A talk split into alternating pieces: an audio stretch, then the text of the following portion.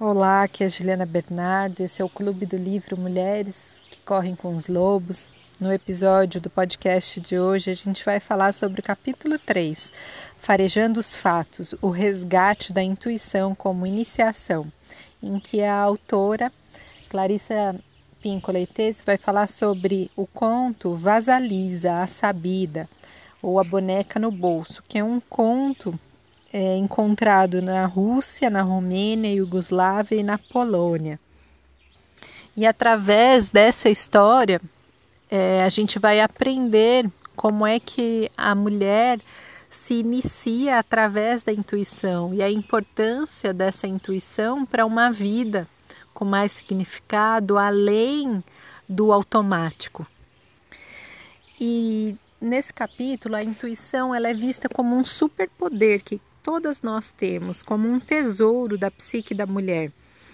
Ela é um instrumento oracular da vida, é, é algo através do qual a gente consegue saber as respostas e o que é melhor para nós em cada circunstância, sem depender de nada interno, é um, de nada externo, é um poder interno, mas que a gente precisa aprender a acessar e tornar isso uma prática diária para que traga muitos benefícios para a nossa vida.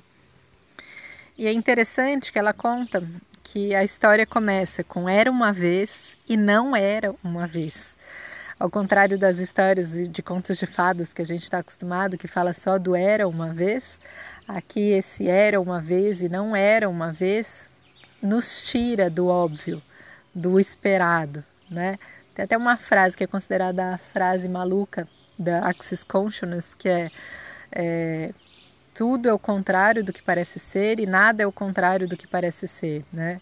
Para nos tirar das expectativas, do óbvio, do imediato, do linear. Então a história já começa assim. E ela conta a história de uma menina que está prestes a perder a mãe. A mãe está no seu leito de morte e na hora da morte, essa mãe presenteia sua filha com uma boneca. E a boneca, assim como a menina vasalisa, veste roupas semelhantes: botas vermelhas, avental branco, é, uma saia preta e um colete bordado com linhas coloridas. A mãe abençoa a filha e falece. E o pai e a filha ficam por um período em luto, sofrendo a morte da mãe, até que esse pai se casa novamente e essa madrasta da Vasalisa tem duas filhas, que aparentemente são boas pessoas, mas que na ausência do pai humilham, maltratam Vasalisa, fazem com que ela assuma todas as tarefas da casa. Um enredo típico da maior parte dos contos de fadas que chegaram até nós, né? Um dia, essa madrasta e as filhas querem se livrar da Vasalisa e inventam uma história para que ela vá até a floresta atrás de uma bruxa, Baba Yaga, que vivia na floresta e que era uma bruxa muito temível. Elas inventam que tinha acabado o fogo da casa e era necessário que ela fosse até essa choupana da Baba Yaga trazer o fogo para poder aquecer a casa e para poder cozinhar, né? E como essa bruxa ela era muito temida, elas imaginavam que a bruxa iria devorá-la, iria matá-la, devorá-la e que assim elas se livrariam da vasalisa, que era um peso para elas, porque elas eram muito invejosas e a Vasalisa era uma menina muito doce, bonita, meiga e elas queriam se livrar dela. Vasalisa entra na floresta em busca da choupana de Baba Yaga sem saber onde é que fica. Só que ela leva a boneca no bolso e a boneca vai dando todas as orientações. Vira à direita, vira à esquerda, siga em frente e ela vai seguindo totalmente as indicações da boneca. Durante o caminho, passam por ela três cavaleiros: um cavaleiro branco, num cavalo branco, um cavaleiro vermelho, num cavalo vermelho e um, um cavaleiro preto num, num cavalo preto. Chegando até a casa de Baba Yaga, ela vê uma paisagem muito assustadora. Era uma cerca feita de caveiras e de ossos ao redor de uma choupana. A própria casa tinha pés de galinhas e se movia. E Baba Yaga viajava de um canto para o outro num caldeirão. E ela movimentava o caldeirão com uma vassoura. E ela era uma figura muito medonha, com o nariz inclinado para baixo, o queixo inclinado para cima, se juntando, unhas gigantescas, cavanhaque, verrugas, a descrição típica de uma bruxa muito temida. Chegando lá, Vasalisa pergunta à boneca se era aquela casa mesmo que ela devia entrar. A boneca diz que sim, então ela entra. Ela vê aquela figura horrenda, mas ela não se assusta diante dessa figura.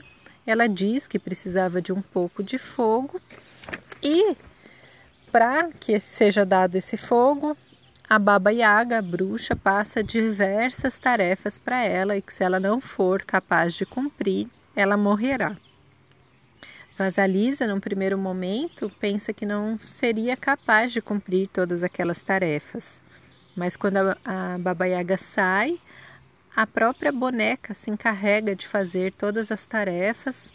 Vasalisa consegue descansar e quando a bruxa chega, as tarefas todas tinham sido feitas. Ela tinha limpado a casa, tinha lavado as roupas, tinha feito todo, todas as tarefas que tinham sido dadas. E daí Baba Yaga fica não, ela não demonstra estar feliz nem alegre, mas ela fica satisfeita do trabalho ter sido feito e ela desafia, ah, não é porque você fez uma vez que você vai conseguir fazer de novo e passa novas tarefas que devem tar, ter sido feitas quando ela retornar, do mesmo jeito como ela tinha feito anteriormente. Dentre essas tarefas tinham coisas como separar o milho mofado do milho são, separar um monte de estrume de um, das sementes de papoula que estavam misturadas neles, fazer a comida de Baba Yaga. E novamente Vasalisa acha que não seria capaz de, de fazer tudo aquilo, que não será capaz. Mas na hora em que a Baba Yaga sai, o mesmo acontece e a boneca prepara todas as tarefas, deixa tudo pronto para quando ela retorna. Quando ela retorna, elas conversam, Vasilisa faz algumas perguntas, Baba Yaga responde. E ela aprende que nem tudo deve ser perguntado, porque saber demais envelhece. No final das contas, por ter conseguido cumprir as tarefas, Baba Yaga dá o fogo para Vasalisa levar de volta para casa e ela coloca esse carvão em brasas dentro de uma caveira retirada da cerca e fala para ela que ela pode retornar, que ela já está pronta. Vasalisa atravessa toda a floresta. Primeiro ela tem medo e pensa em desistir e jogar aquela caveira medonha, incandescente fora, mas depois ela entende que ela deve persistir e volta para casa quando encontra a madrasta e as meia-irmãs, né? As meia-irmãs não, na verdade, as, as filhas da madrasta. E elas ficam surpresas de encontrar Vasalisa. Elas ainda dão uma bronca dizendo que estavam sem fogo até aquele momento. Vasalisa entrega o fogo e na hora que entrega o fogo, elas são corroídas por esse fogo e se transformam em pó. E assim, queimadas por dentro, transformadas em cinza, acaba a história. E a partir desse conto serão examinados os nove passos da iniciação da mulher para a reconexão com sua intuição, para a reconexão com esse subterrâneo da psique onde está a mulher selvagem. E para entender essa história, a Clarissa coloca que é necessário que a gente considere que todos os componentes, todos os elementos presentes na narrativa façam parte da psique de uma única mulher. Então, pode ser visto assim numa primeira leitura mais superficial como algo externo que acontece, mas o que ela coloca é que todos esses elementos eles são na verdade internos e que o próprio Jung ele coloca aqui essa intuição esse, esse algo mais profundo da nossa psique ele pode ficar por muito tempo abandonado, sem uso, mas que ele não se perde. Então, mesmo que a gente não viva a nossa intuição há muito tempo, mesmo que a gente esteja completamente desconectado da nossa natureza, do nosso ser mais selvagem, a partir do momento em que a gente toma uma decisão de se reencontrar com ele, ele surge desse subterrâneo, nos permitindo vivenciar e nos reconectar com aquilo que está na nossa estrutura. Então, antes de entrar aqui na análise da autora, o que vem muito forte para mim, assim, né, nesse conto e nos anteriores que a gente viu até agora, é a questão do ciclo de vida, morte e ressurreição. Vocês vejam que sempre aparece a questão da caveira, dos ossos, da morte, também esse ser medonho é, que causa algum temor nos, como um intermediário desses ciclos, né? Isso a gente consegue identificar com bastante clareza já numa primeira leitura. Outra questão que eu fiquei pensando de imediato, antes de ler a interpretação, é sobre os desafios que, as, que a vida nos coloca e que a gente muitas vezes se acha incompetente para vivenciá-los a gente acha que não vai dar conta desses desafios. E aí a gente tem sempre a opção né, de ir adiante, de dar os passos sem ter certeza de onde vai chegar, ou de se retrair e parar no, no ponto inicial. Né? Então ela é desafiada a ir para a floresta e ela topa a aventura, né? que é uma estrutura típica dos contos, narrativas do, do herói, né? que é retirado do conforto e precisa se atrever a uma nova aventura. E daí outro ponto que, que eu fiquei pensando é, é nisso de ter algo externo em que se apoiar. Nesse caso, a boneca, né? Então ela, ela precisa de algo externo dado por alguém para acreditar que ela é capaz de seguir o caminho. E quantas vezes a gente também não fica esperando por um amuleto, por uma bênção dada por alguém de fora, por alguém dizer que agora está na hora de você seguir, ou que este é o caminho, ou é aquele, ao invés de olhar para dentro e perceber qual é o caminho adequado para nós, qual é o momento que nós estamos vivendo, onde é que nós queremos chegar. Eu também fiquei pensando na figura do pai. Ela não chega a explicar na interpretação dela sobre isso, mas é algo muito comum nos contos todos de fadas, seja a Cinderela, Branca de Neve, esse pai ausente. A mãe falece, e a gente vai falar um pouco sobre isso mais para frente.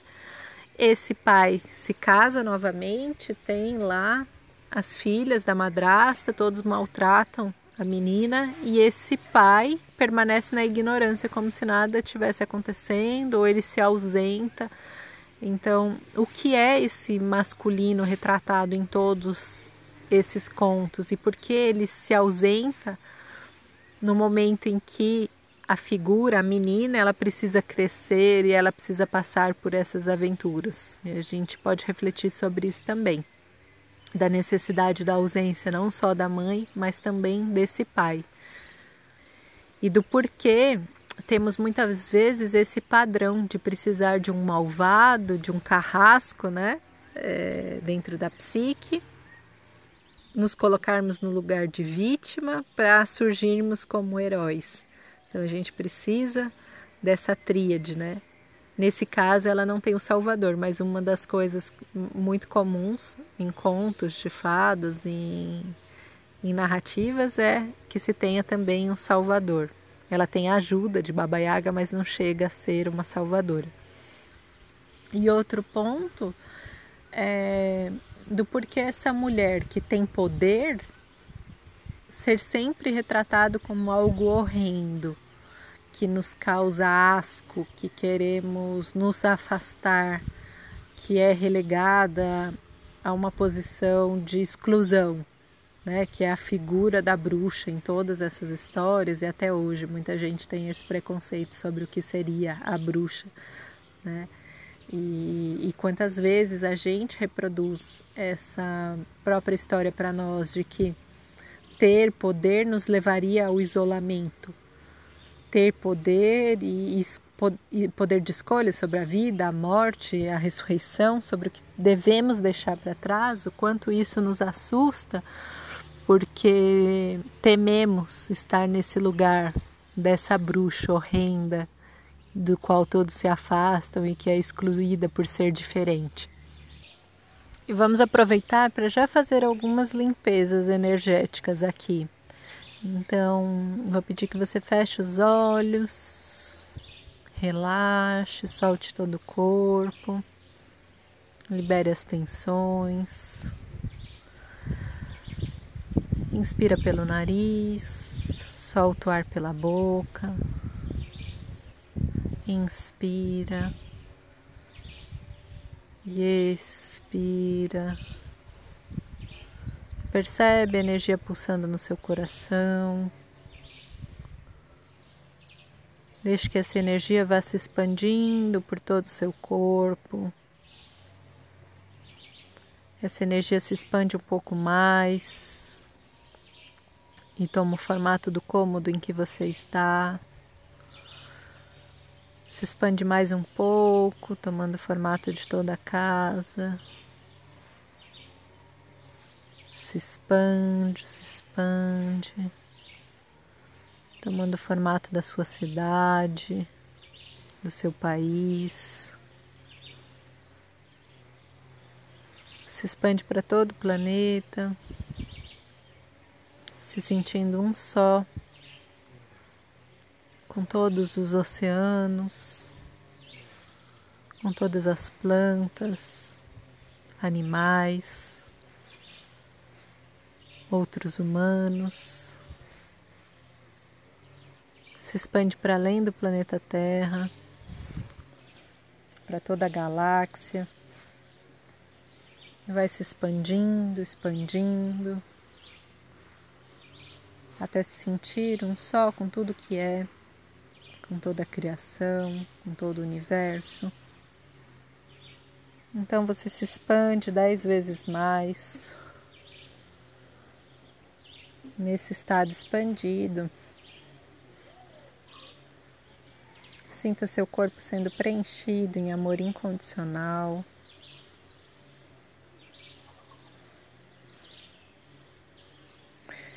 e todos os lugares em que você se sente incapaz de lidar com seu próprio destino, com sua própria história, com sua jornada de vida. Vamos destruir e descriar? Se você estiver aberta a isso, basta que você responda sim e se abra para essa limpeza.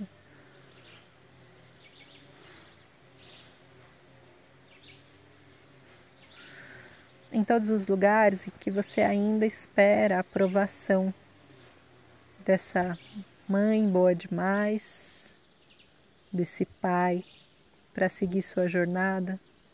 Vamos destruir, descriar, dissipar, liberar.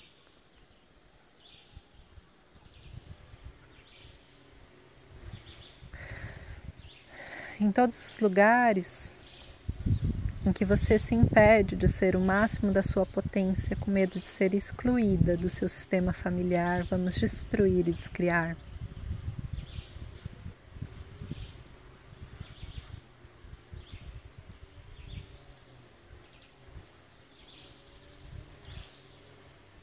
E visualize essa energia saindo de você, esses programas mentais sendo liberados, explodindo na luz.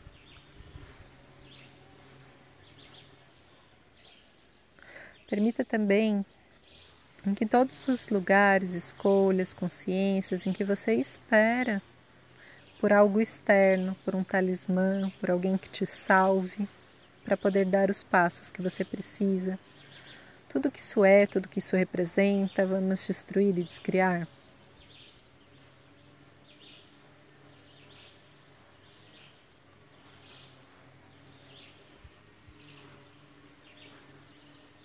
Em todos os lugares, escolhas, pensamentos, ações, comportamentos, em que você se apega àquilo que já morreu, que todos os lugares em que você cultiva cadáveres na sua vida.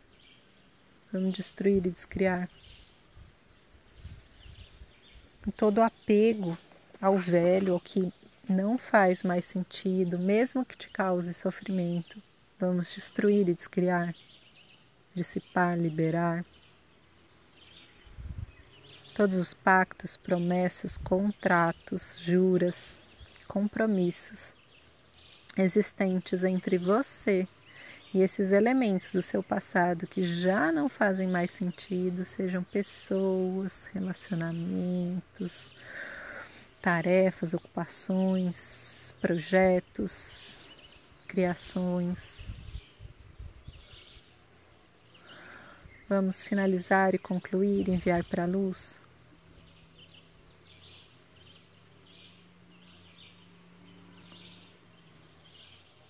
E todo medo de começar de novo, de começar do zero, que te impede de progredir, de evoluir, de ter uma vida mais de acordo com a realidade que você quer criar. Vamos destruir, descriar, dissipar, liberar? Agora, por favor.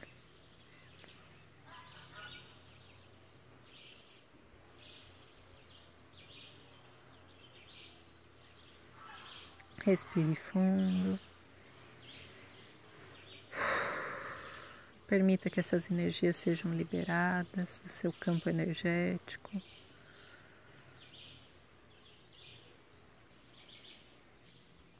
E toda punição que você cria através das circunstâncias da sua vida para te impedir de prosseguir, que te deixam amarradas a esse passado Vamos destruir, descriar agora.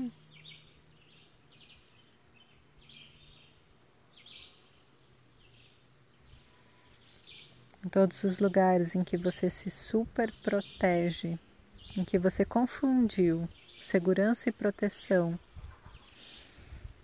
com bloqueio para ir para a vida, vamos destruir, descriar, dissipar, liberar agora, por favor.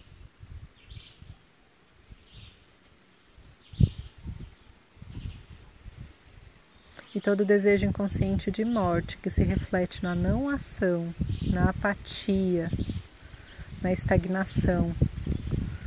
Vamos destruir, descriar, dissipar, liberar, agora e por toda a eternidade.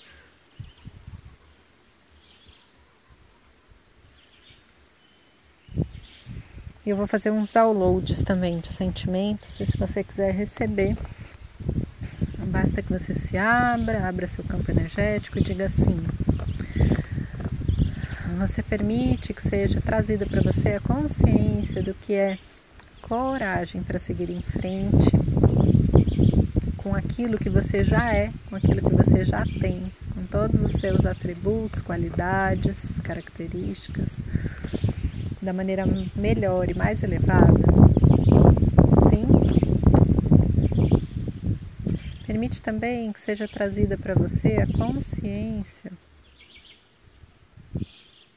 do que é realização, de acordo com a fonte criadora, que eu sei que eu posso, eu mereço, é seguro e permitido realizar. Permite também que seja trazida a consciência do que é a criatividade, de acordo com a fonte, que eu sei que eu posso, que eu mereço, é seguro e permitido criar e viver uma vida de criatividade da melhor e mais elevada maneira todos os dias da minha vida? Sim.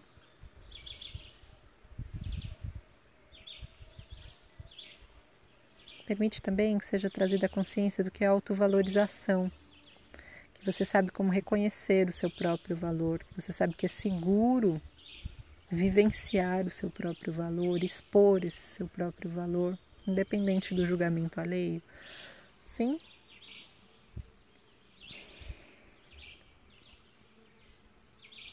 Permite também que seja trazida a consciência de que você sabe como viver sem esperar por validação alheia.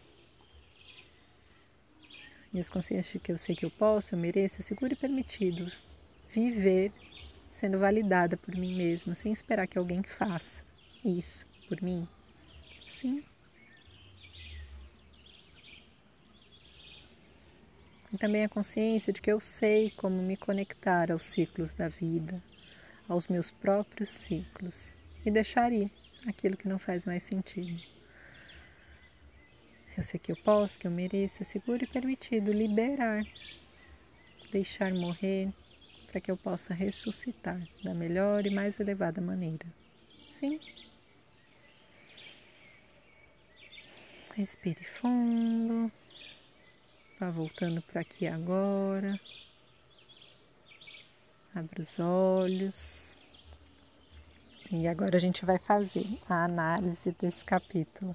Mas é só porque eu senti que precisava fazer umas liberações e limpezas energéticas para a gente prosseguir, tá?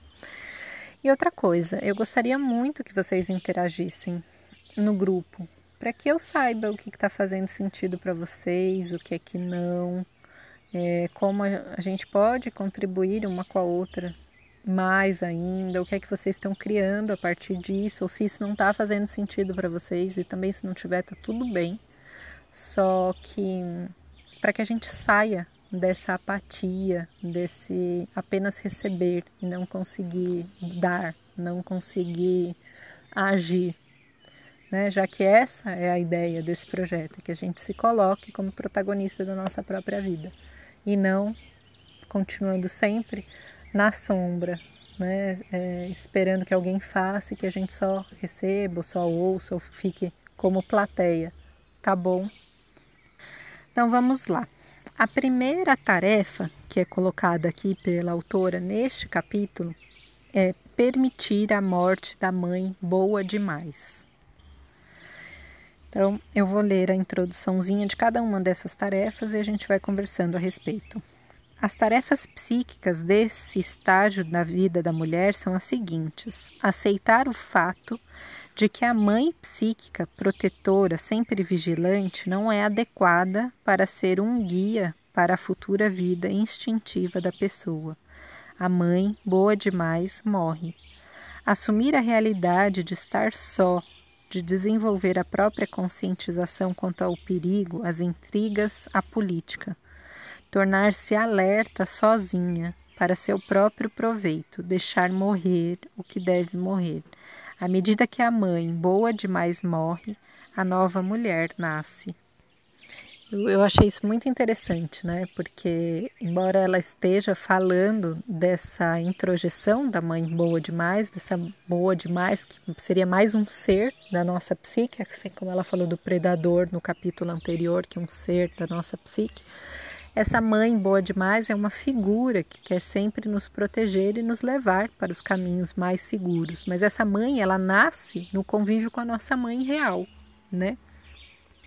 E que é esse o papel da mãe nos primeiros anos de idade, né? Eu tenho um filho de quatro anos, então durante os primeiros anos da criança, principalmente durante o primeiro, segundo ano, a criança é totalmente dependente para sobrevivência. E a tendência é que a gente, como mãe, queira proteger essa criança de todas as vivências.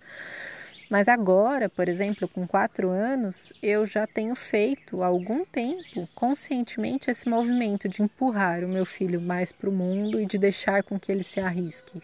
Embora ele faça o movimento de ficar sempre grudado comigo, isso eu tenho feito conscientemente com a, a consciência de que a criança ela tem que ser preparada para o mundo e não numa bolha, né? E aí eu vejo em mim, enquanto a minha mãe super protetora, enquanto ela foi comigo, com a minha irmã, com a minha irmã mais ainda, de nos colocar nessa bolha da super proteção e de não querer que a gente se arrisque, que a gente é, viva os perigos, entre aspas, da vida, o quanto isso nos boicotou no nosso poder pessoal e nas escolhas que nós fizemos durante muito tempo.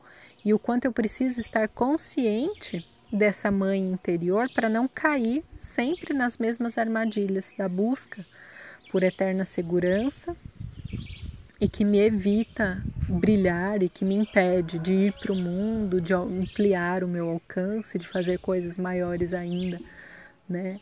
Para me manter nessa zona de proteção. Então eu queria saber como isso foi para você, como era a relação com a sua mãe boa demais e como isso ainda é, se amplifica ou isso ainda ecoa na sua vida como adulta agora.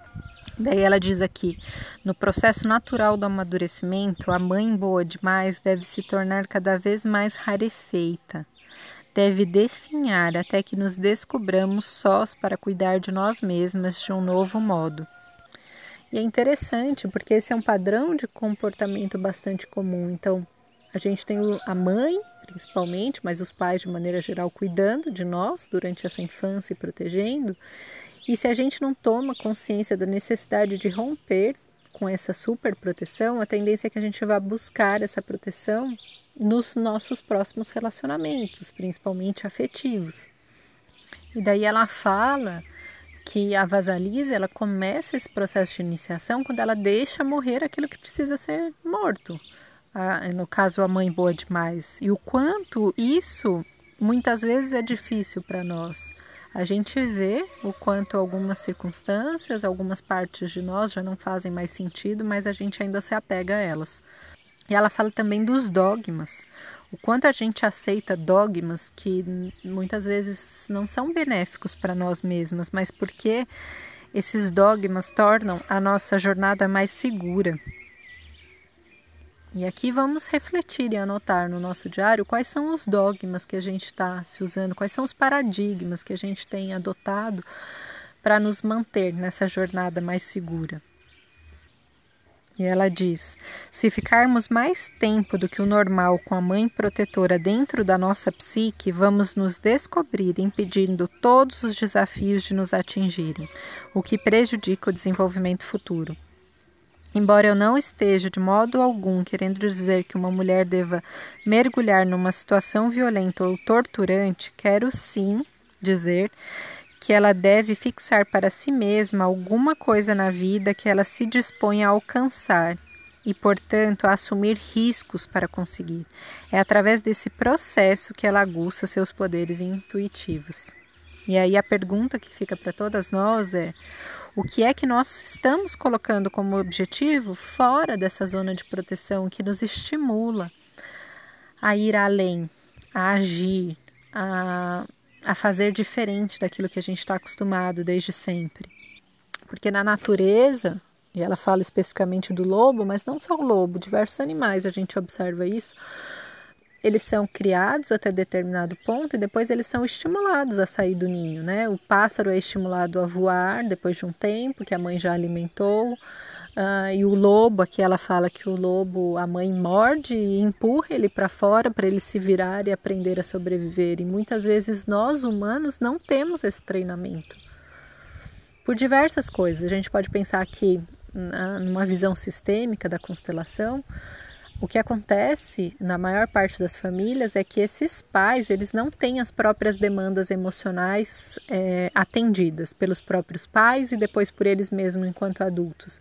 E uma das formas deles suprirem essa carência é manter os filhos próximos, né, no ninho. E aí esse filho inverte a hierarquia, ele tenta suprir as necessidades emocionais dos pais, portanto ele não tem forças para ir para a própria vida ele não consegue ir adiante porque ele está preso nesses emaranhados sistêmicos. Então, essa é uma possibilidade de interpretação, né? E é algo que a gente vê muito em atendimento fazendo constelação. Acho que praticamente 100% das constelações que eu fiz até hoje tem algum tipo de inversão de hierarquia dos filhos estarem nesse, nesse papel grudado aos pais, tentando atendê-los e, portanto, nenhum projeto vai para frente, não seja no relacionamento afetivo, seja profissional, fica sempre aquém do que poderia, porque a energia não está onde está, eles não estão ocupando o lugar que deveriam no mundo. O que é seu por direito, não que deveriam, mas o lugar que cada um de nós tem. Mas quando essa mãe morre, ela deixa essa boneca de presente. E essa boneca ela representa a intuição dessa menina que começa a se desenvolver. E essa intuição que é capaz de mostrar, siga a direita, siga a esquerda, vá em frente. E a Vasalisa, como alguém que está disposta a fazer a iniciação, ela segue esses passos. Ela não se questiona em nenhum momento a respeito daquilo que a boneca indica.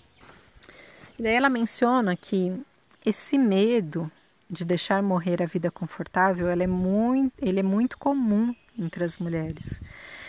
Que para a gente conseguir sair disso, a gente precisa estar disposto a viver uh, em ansiedade ocasionalmente, para que a gente consiga sair desse ninho.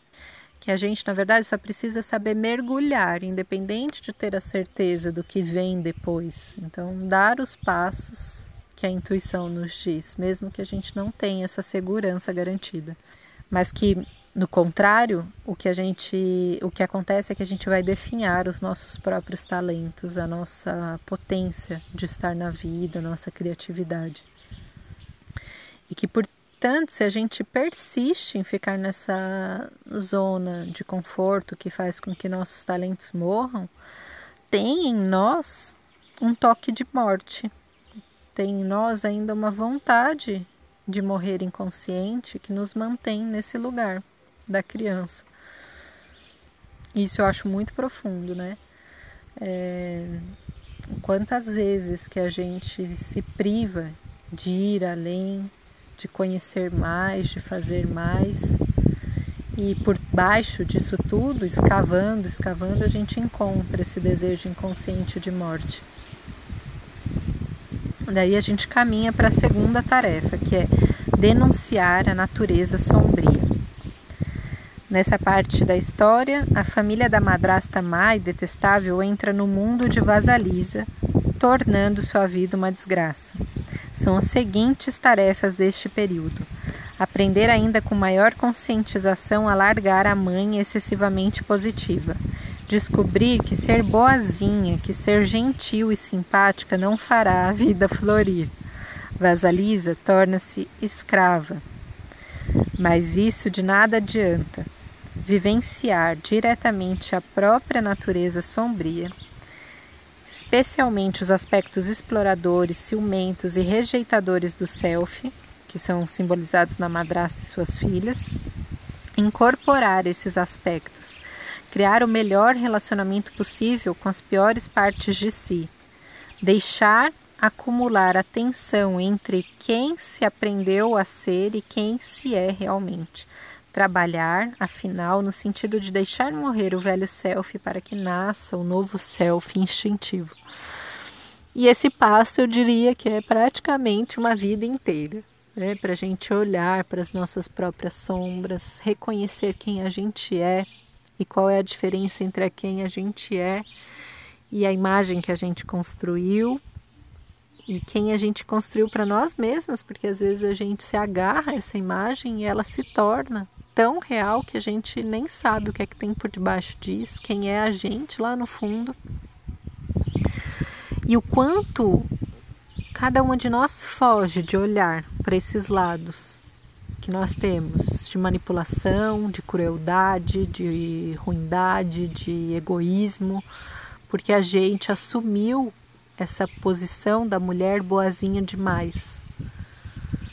Só que para ser adulto e para ser íntegra, para ser por inteiro, a gente tem que sair desse lugar de boazinha, porque isso é só uma máscara, é só uma superficialidade. Nenhum ser humano é totalmente bom ou totalmente ruim. A gente tem um espectro de emoções e a gente varia em estados emocionais. E mesmo que a gente esteja num estado emocional mais positivo, construtivo, todos nós temos dentro de nós esses outros sentimentos que podem ser considerados socialmente como negativos, mas que fazem parte de quem nós somos, da nossa psique mais instintiva, mais subterrânea e que quanto mais a gente olha para essa sombra, mais a gente deixa de ser dominado por ela. Mas a gente sabe onde usá-la, mas a gente sabe para que ela serve. E assim ela deixa de ser uma ameaça, um risco. Quanto mais a gente integra essa sombra, mais a gente se liberta para ser esse verdadeiro self. Eu acho muito interessante porque é, ela se coloca como escrava, então ela atende todas as demandas da madrasta e das duas filhas da madrasta. E quantas vezes nós também nos colocamos para sermos boazinhas, temos que servir a tudo e a todos, nos machucando, nos escravizando. Ela fala em algum momento né, das mãos suaves que ela tinha, tinha que cortar lenha, as mãos se machucavam todas. Então escreve agora no seu diário quais foram as circunstâncias em que você se machucou para ser a boazinha em que você se calou, em que você fez coisas que iam contra a sua própria natureza só para agradar. E agradar é uma das questões, eu falo top 10, né, casos de terapia. A, essa compulsão por agradar é algo típico da mulher. É, nove a cada dez pessoas que vão para terapia sofrem por isso, por estar tá totalmente voltado para o externo, mesmo que isso machuque profundamente. E mais para frente, nessa parte do texto, ela fala que essa madrasta e as filhas, elas são elementos externos que são introduzidos na mente que formam o nosso superego, que é aquela parte que vai nos é, restringir, fazer com que a gente se adeque. Então essas madrastas, elas, elas representam também esses dogmas, esses paradigmas, essas crenças limitantes que não fazem mais sentido, mas que a gente reproduz porque foram introjetadas, porque é, a gente vai assimilando através da educação, da cultura, a forma que a gente tem que ser. E que essas expectativas sociais nos escravizam. O quanto essas expectativas, que é esse agradar que eu falei, vão nos tornando servas da vida e do outro. A recompensa por ser boazinha em circunstâncias repressoras, coloca a autora, é a de ser mais maltratada. Embora a mulher sinta que, se for ela mesma, estará se afastando dos outros, é exatamente essa tensão psíquica que é necessária para criar alma e promover mudanças. Então, primeira pergunta: de quem você tem medo de se afastar? O que esse afastamento poderia provocar? Um, eu faço parte de uma escola de iniciação, né? E aí um, uma dos ensinamentos que a gente tem é que quando a gente cresce, algumas pessoas vão embora e que isso faz parte do processo.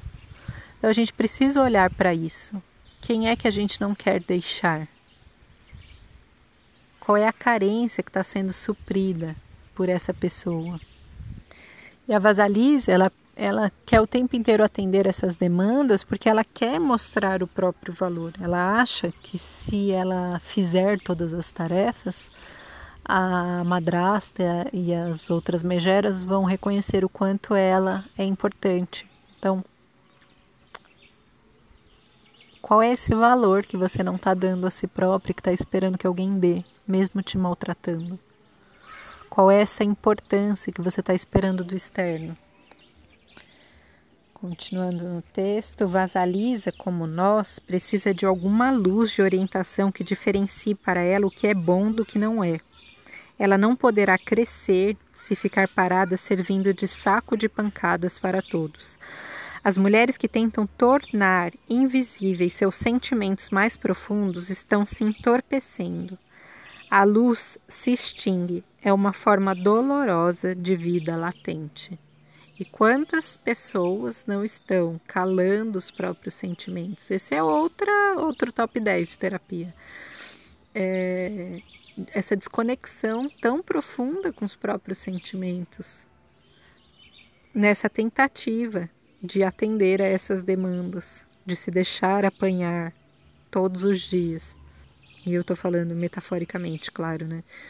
Isso vai é, apagando essa luz e a gente vai se tornando quase que como zumbis. E a terceira tarefa é, nessa parte da história, o legado da mãe falecida, a boneca, orienta Vasalisa na travessia da escuridão até a casa de Baba Yaga. São as seguintes tarefas psíquicas deste estágio: consentir em se aventurar a penetrar no local da iniciação profunda, a entrada na floresta, e começar a experimentar o sentimento luminoso novo e aparentemente perigoso de estar imersa no poder intuitivo. Aprender a desenvolver a sensibilidade ao inconsciente misterioso no que se relaciona ao direcionamento e confiar exclusivamente nos próprios sentidos interiores. Aprender o caminho de volta para a casa da mãe selvagem, obedecendo às instruções da boneca. Aprender a nutrir a intuição, alimentar a boneca. Deixar que a mocinha frágil e ingênua morra ainda mais transferir o poder para a boneca, ou seja, para a intuição. Então, ela vai falar nessa tarefa e nas que virão a seguir, que não vai dar tempo da gente ver todas, o quanto essa boneca representa essa intuição que precisa ser expressa e o quanto essa bruxa ela cumpre o papel dessa mulher selvagem que instiga a Vasalisa a fazer mais, que mostra os percursos e os ciclos da vida através daqueles cavaleiros, né? O cavaleiro branco, o cavaleiro vermelho, o cavaleiro negro, que é a conhecedora da vida e da morte, e o quanto ela empodera, apesar de ser essa figura, né, medonha, o quanto ela empodera a Vasalisa, mostrando para ela que ela é capaz de cumprir todas essas tarefas. E nessas tarefas, é, por exemplo, quando ela lava as roupas, tem referência às personas, às máscaras que ela usa que estão sendo despidas, que estão sendo lavadas. Quando ela separa o milho são do milho estragado, o estrume da da semente de papoula, ela está falando aí do, da capacidade de discernimento que a gente precisa ter e que tem que desenvolver ao longo da vida, e também do quanto a mulher é capaz de criar, de curar, de criar remédios, de fazer misturas a partir dos elementos da natureza. E ela descreve no livro também quais são esses medicamentos naturais, essas poções que nós somos capazes de criar e o quanto isso nos conecta também a esse poder, a essa intuição. E ela fala que às vezes as pessoas acham que seguir essa intuição seria, ah, vou me aventurar, vou me arriscar, vou que é um ato de loucura, mas na verdade, o quanto essa nossa intuição, ela nos protege ela mostra sempre a direção mais benéfica a seguir, ela nos preserva, ela nos mostra nossos verdadeiros motivos, nossas intenções. E, e que ela está sempre no sentido de preservar a nossa psique o máximo saudável possível. Então, ela fala também do quanto essa intuição ela não é algo para usar pontualmente, ah, numa determinada circunstância. Não, essa intuição ela é uma ferramenta que está sempre ao nosso dispor e que precisa ser alimentada, assim como essa boneca recebe a nutrição da menina. E ela explica também sobre a normalidade. Então ela fala que Vasalisa começou com o que poderíamos chamar de personalidade normal nivelada é exatamente esse excesso de normalidade, entre aspas, que vai nos contaminando até que tenhamos uma vida rotineira e sem vida, sem que fosse isso que realmente pretendêssemos. Essa situação estimula a negligência com a intuição, que por sua vez produz a falta de luz na psique. Precisamos então fazer alguma coisa. Precisamos sair pela mata adentro e procurar a mulher apavorante, senão um dia, quando estivermos andando cabisbaixas pela rua, uma tampa de esgoto pode se abrir de repente e nós seremos agarradas por algum ser inconsciente que nos jogará de um lado para o outro como um trapo, de brincadeira ou não, na maioria dos casos não, mas com um bom resultado. Então, a gente vai se aproximando do fim desse podcast pensando sobre essa normalidade, sobre o quanto a gente se adapta o tempo inteiro no intuito de ser como a maioria e o quanto isso nos fere. E o quanto muitas vezes a gente quer ser essa boazinha normal com medo de ser considerada desnecessária. E esse é um outro padrão feminino bem comum, de querer fazer tudo o tempo inteiro para que elas para que nós sejamos vistas como necessárias, como se a gente precisasse justificar a nossa existência através daquilo que a gente faz, como se não fosse o suficiente apenas ser quem somos. Não é? Parece algo tão simples, mas é algo que acomete todas nós em algum momento da vida, ou às vezes a vida inteira.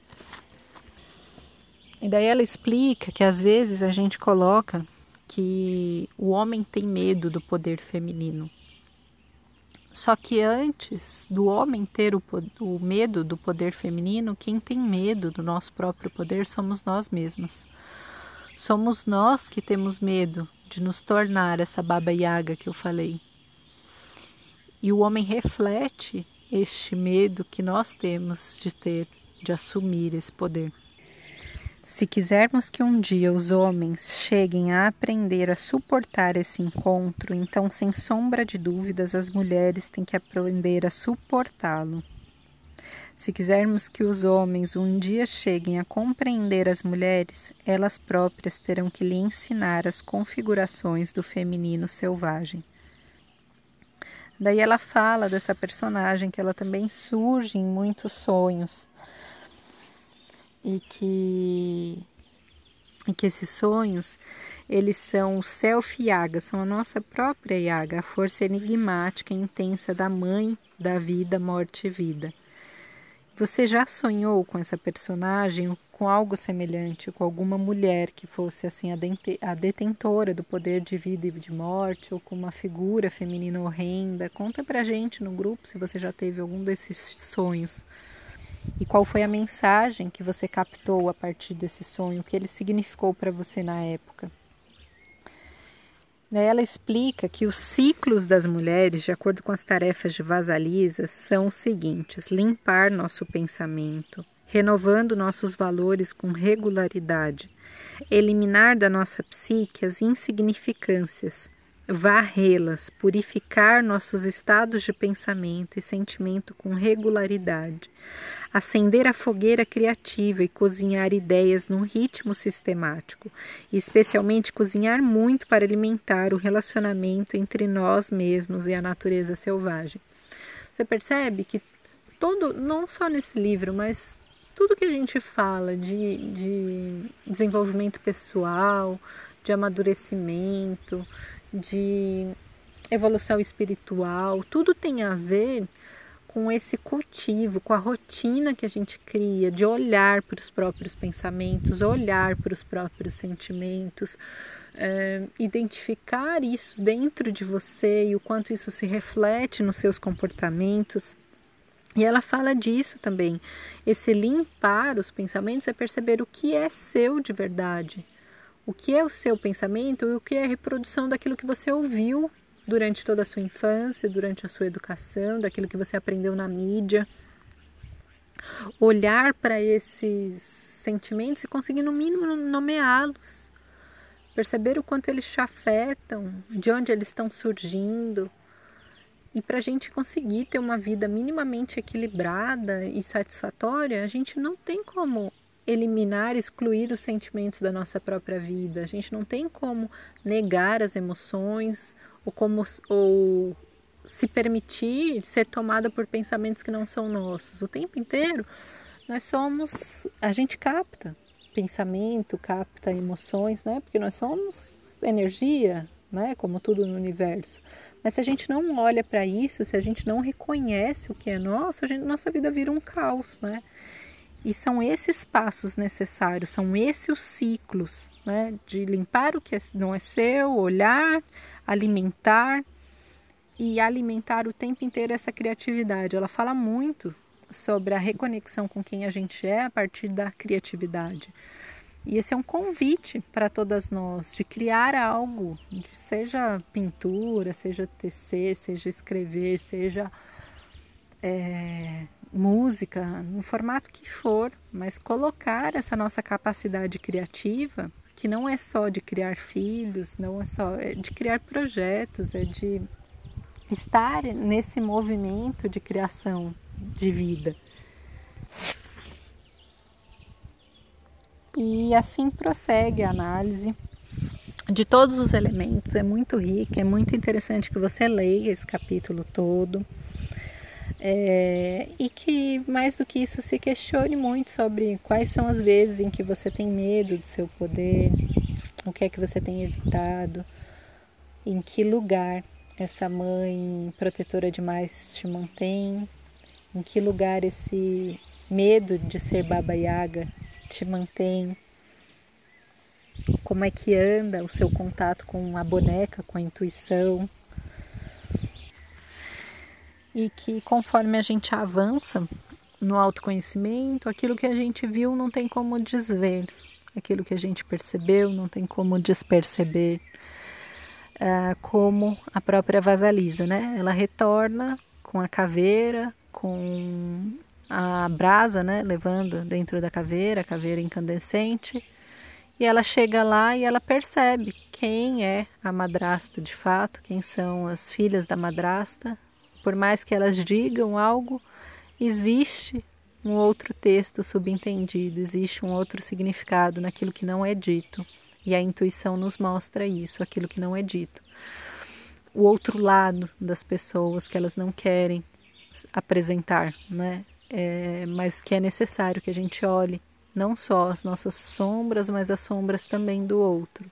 E quanto mais a gente é capaz de encarar isso, mais a gente é capaz de se tornar autora da própria vida, de criar é, algo diferente, né?